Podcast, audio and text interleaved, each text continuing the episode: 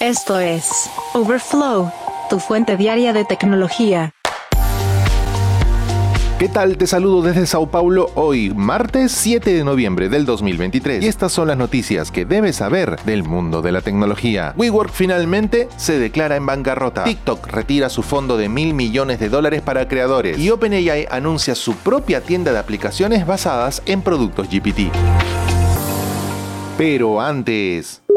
Google Pay finalmente llega al Perú. Google Wallet finalmente se lanza en Perú permitiendo a los usuarios almacenar y usar sus tarjetas de crédito y débito, tarjetas de embarque, boletos y otras credenciales digitales en teléfonos inteligentes Android con NFC, relojes inteligentes Wear OS o dispositivos Fitbit. De esta manera Google agrega al Perú a la lista de más de 70 países donde se puede utilizar Google Wallet para realizar pagos sin contacto en tiendas. Desde el lanzamiento el servicio admite tarjetas de débito y crédito, tanto Mastercard y Visa como American Express. De momento confirmó que funcionan tanto en BBVA como en Interbank. Google Wallet comenzó a implementarse en 39 países desde julio del 2022 y luego se amplió a 6 países más en agosto de ese año. El servicio también se anunció en Costa Rica en marzo de este año, en Japón en abril y en junio llegó a Argentina, Albania, Bosnia y Herzegovina, Macedonia del Norte y Montenegro. Uno de los últimos en recibir a nivel latinoamericano fue Colombia. Ahora sigue el Perú. Ahora, ¿cómo loguearte a Google Pay? Tienes dos maneras, desde la aplicación de tu banco y desde la propia Google Wallet. En el caso de tu banco, debes seleccionar la tarjeta de crédito o cuenta asociada a tu tarjeta, seleccionar agregar a Google Pay e ingresar la clave dinámica que se te envía al dispositivo para confirmar la operación. Luego se te redirecciona a la wallet de Google Pay donde debes aceptar las condiciones y podrás continuar con agregar tu tarjeta a Google Pay. Y desde Google Wallet debes introducir los datos solicitados de la tarjeta que desees agregar, básicamente el número completo, la fecha de vencimiento y el CVV, o escanear la parte delantera de la tarjeta, aceptar los términos y condiciones de Google Pay y verificar tu tarjeta ingresando una clave dinámica enviada por SMS o correo electrónico.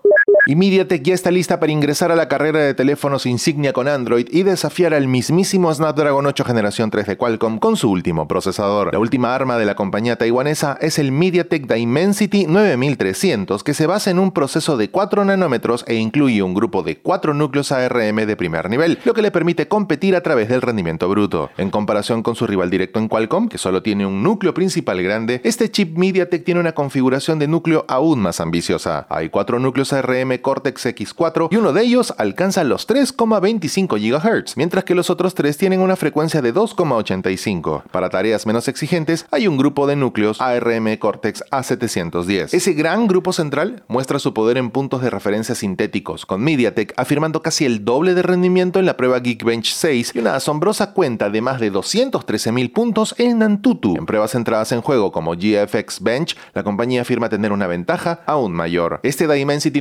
9300 puede admitir pantallas con una frecuencia de actualización máxima de hasta 180 Hz, mientras que los paneles 4K pueden actualizarse hasta la marca de los 120. En el frente de la conectividad, Wi-Fi 7 es parte del paquete y también hay un chip de seguridad dedicado para iniciar de forma segura el sistema operativo. Y ya cuando hablamos específicamente de la inteligencia artificial, el último procesador móvil insignia de MediaTek viene con un motor de IA que duplica el rendimiento de esta en ciertas métricas y al mismo tiempo consume un 45% menos de energía. Apodado el APU 790, MediaTek afirma que es 8 veces más rápido que su predecesor y puede producir medios visuales en menos de un segundo utilizando los modelos de texto e imagen de Stable Diffusion. La compañía también modificó la arquitectura de la memoria y afirma que puede ejecutar grandes modelos de lenguaje con hasta 13.000 millones de parámetros con una escalabilidad hasta 33.000 millones. A modo de comparación, el último y mejor Snapdragon 8 generación 3 de Qualcomm solo puede ejecutar modelos de IA con hasta 10.000 millones de parámetros. Y siguiendo con las comparaciones con la marca californiana, la oferta de MediaTek también admite grandes modelos de lenguaje como Llama 2 de Meta y productos de Baidu, entre otros. Pero el foco vuelve a ser claro. MediaTek sigue a Qualcomm directamente en la carrera por las tareas de inteligencia artificial generativa que cubren la generación de texto, medios visuales y audio. Con otra compañía de chips duplicando su apuesta por la inteligencia artificial, esta podría ser una noticia aún peor para los teléfonos Pixel de Google. De acuerdo con MediaTek, los primeros teléfonos con esta tecnología basada en Dimensity 9300 llegarán a finales del 2023. Esta vez, MediaTek parece superar a Qualcomm en potencia de fuego bruta, así como en su voluntad de adoptar habilidades de IA que están de moda en estos días. Va a ser interesante ver cuántas marcas eligen MediaTek en lugar de Qualcomm en 2024 y si finalmente podrá igualar el abismo en lo que respecta a las preferencias de los clientes.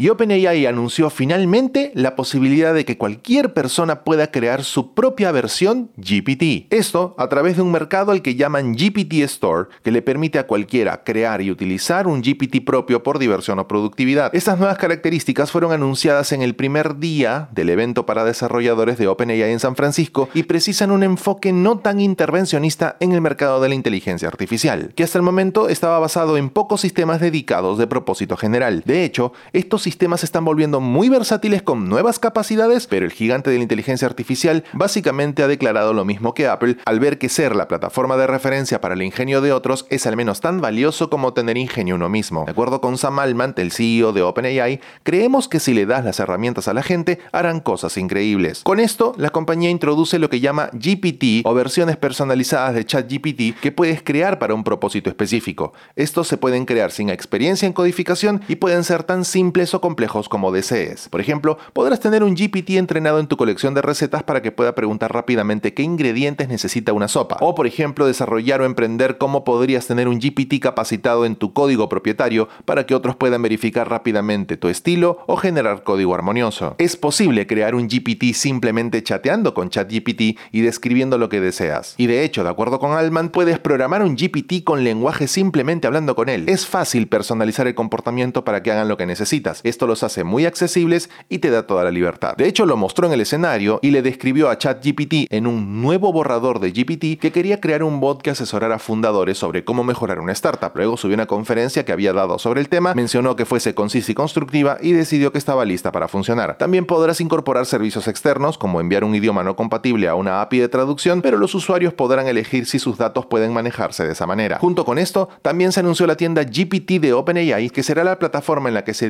y eventualmente se monetizarán estos productos. De acuerdo con la empresa, a finales de este mes se lanzará la tienda GPT, que presenta productos de creadores verificados. Una vez en la tienda, los GPT se pueden buscar y subir en las tablas de clasificación. También se destacarán GPTs más útiles y atractivos que encontrarás en categorías como productividad, educación y solo por diversión. En los próximos meses también podrás ganar dinero de acuerdo con la cantidad de personas que utilicen tu GPT. Sí, suena muy parecido al modelo del App Store que viene generando muchísimos ingresos a Apple, lo que no debería sorprender en este porque es un sistema validado por las grandes empresas de tecnología que proponen plataformas de monetización para desarrolladores y YouTube comenzará a experimentar con nuevas funciones de inteligencia artificial generativa, de acuerdo con anuncios. Como parte del paquete premium disponible para suscriptores de pago, los usuarios de YouTube podrán probar una nueva herramienta de conversación que utiliza inteligencia artificial para responder preguntas sobre el contenido de la plataforma y hacer recomendaciones, así como probar una nueva función que resumirá los temas en el comentario de un video. Ambas funciones estarán disponibles a través del centro de YouTube para nuevos experimentos, youtube.com/new, mediante suscripción voluntaria. La herramienta conversacional llegará en las próximas semanas, mientras que la de resumen de temas comenzará a probarse solo con un pequeño grupo de usuarios que se registren para el experimento a través del sitio web. De acuerdo con YouTube, las respuestas de la herramienta conversacional se generarán mediante grandes modelos de lenguaje basados en información de la plataforma y están diseñados para ayudar a los espectadores a sumergirse más profundamente en el contenido que están viendo. Por ejemplo, los participantes podrán hacer preguntas sobre el video que están viendo actualmente o solicitar ver cosas similares mediante acciones como recomendar contenido relacionado. Estas conversaciones con la IA podrían realizarse mientras el video se transmite para no interrumpir la reproducción. Esta función se ofrece inicialmente solo en los Estados Unidos y en dispositivos Android a través de una nueva opción Preguntar en la página de visualización del video. Los miembros de YouTube Premium pueden optar por participar en esta prueba a partir de ahora, pero todavía no aparecerá en todos los videos de YouTube. Actualmente solo se prueba con un grupo selecto de usuarios, pero estará disponible como opción para miembros de YouTube Premium en las próximas semanas. Por su parte, el resumidor de comentarios aprovechará la IA generativa para organizar y resumir temas de discusión en grandes secciones de comentarios debajo de un video para permitir espectadores ponerse al día con lo que la gente ha estado diciendo. YouTube cree que esa función también puede ser útil para los creadores ya que les ayuda a saber de qué hablan los suscriptores del canal sin tener que leer todos los comentarios uno por uno. Esto también podría ayudarlos a inspirarse para nuevos videos basados en temas de comentarios. Ahora, si los creadores desean eliminar algún tema del comentario, podrán eliminar cualquiera que aparezca bajo ciertos temas. Estos se resumirán únicamente en función de los comentarios publicados, no de los que se retienen para revisión o los que contienen palabras bloqueadas o en algunos casos que puedan provenir de usuarios bloqueados. Este experimento, que ahora se está ejecutando en una pequeña cantidad de videos, solo está disponible en inglés por el momento.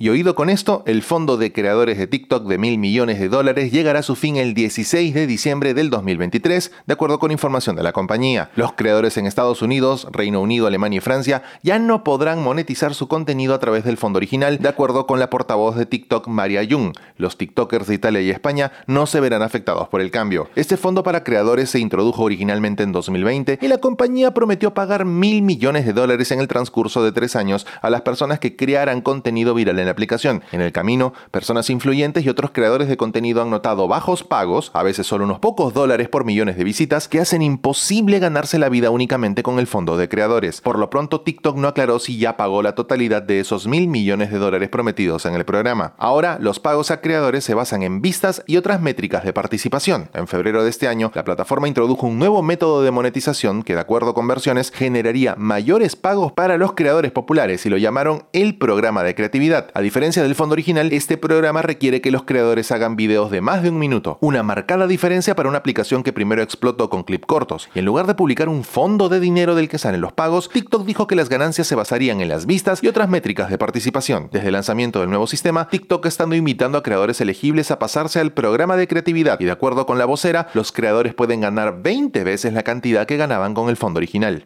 Tras la pausa, WeWork se declara en quiebra. Overflow, tu fuente diaria de tecnología. Uno de los grandes unicornios afectados por la pandemia, WeWork, se ha declarado en quiebra ante un tribunal federal. El anuncio de la bancarrota del capítulo 11 corona una caída sorprendente para la empresa que alguna vez fue de alto vuelo y estaba respaldada por SoftBank, que fue valorada de forma privada en unos 47 mil millones de dólares durante su momento más alto. En palabras de David Tolley, director ejecutivo de WeWork, ahora es el momento de impulsar el futuro abordando agresivamente nuestros arrendamientos heredados y mejorando drásticamente nuestro balance. Seguimos comprometidos a invertir en nuestros productos, servicios y equipo de empleados de clase mundial para apoyar a nuestra comunidad. WeWork alguna vez fue un unicornio tecnológico muy celebrado que prometió revolucionar el futuro del trabajo de oficina, pero una tormenta perfecta de factores provocó que se desmoronara a raíz de un intento fallido al ir a una venta pública en 2019. En ese momento, los trámites revelaron pérdidas mayores de lo esperado y posibles conflictos de interés con el cofundador y entonces director ejecutivo de la empresa, Adam Newman, cuyo estilo de liderazgo poco ortodoxo hizo que la cultura de WeWork se convirtiera en tema de mucha cobertura periodística. Sin embargo, fue derrocado en 2019 tras la presión de los inversores. WeWork finalmente salió a bolsa aproximadamente dos años después con una valoración muy reducida de unos 9 mil millones de dólares. Para 2021, el sentimiento del mercado y el fácil acceso a capital que ayudaron a apuntalar gran parte del mundo de las startups antes de la pandemia había comenzado a cambiar. Aunque WeWork se anunciaba a sí misma como una empresa de tecnología, algunos críticos señalaron que su negocio principal no era ese, sino más bien el sector inmobiliario, alquilando espacios en edificios de oficinas para modernizarlos y subarrendarlos a empresas grandes y pequeñas. Incluso antes de salir a la bolsa, la compañía ya tenía dificultades para darle la vuelta al barco. El proveedor de espacios de trabajo flexibles se enfrentaba a un momento difícil en el sector inmobiliario comercial después de que la pandemia provocara un aumento de las opciones híbridas y de trabajo desde casa, amenazando la propia cultura de oficina sobre la que se construyó WeWork. Mientras tanto, la mayor competencia en el espacio de coworking, las tasas de interés más bajas y la incertidumbre macroeconómica también ensombrecen los intentos de WeWork de salvarse en los últimos años. Las acciones de la empresa se desplomaron aproximadamente un 98% solo en 2023. Geek Story. Un día como hoy, en la historia tech. Y un día como hoy, 7 de noviembre, pero del año 2017, la entonces Twitter anunció oficialmente la ampliación del límite de caracteres de sus tweets de 140 a 280. La decisión, anunciada previamente como un experimento que se llevaría a cabo con usuarios seleccionados, se tomó tras analizar los resultados de esa prueba. Los datos mostraron que los usuarios que tenían 280 caracteres disponibles eran más propensos a tuitear más, a obtener más retweets y estar más satisfechos con la plataforma. La ampliación del límite de caracteres fue recibida con por parte de algunos usuarios que argumentaban que iba en contra de la esencia de Twitter, que era la brevedad. Otros usuarios la celebraron como una medida necesaria para que la plataforma fuese más inclusiva y accesible para todos los idiomas. En general ha tenido un impacto positivo en Twitter. La plataforma registró un aumento en el número de usuarios y de tweets publicados y los tweets han sido más largos y completos, lo que le permitió a los usuarios expresar sus ideas de forma más detallada. Geek Story un día como hoy, en la historia tech.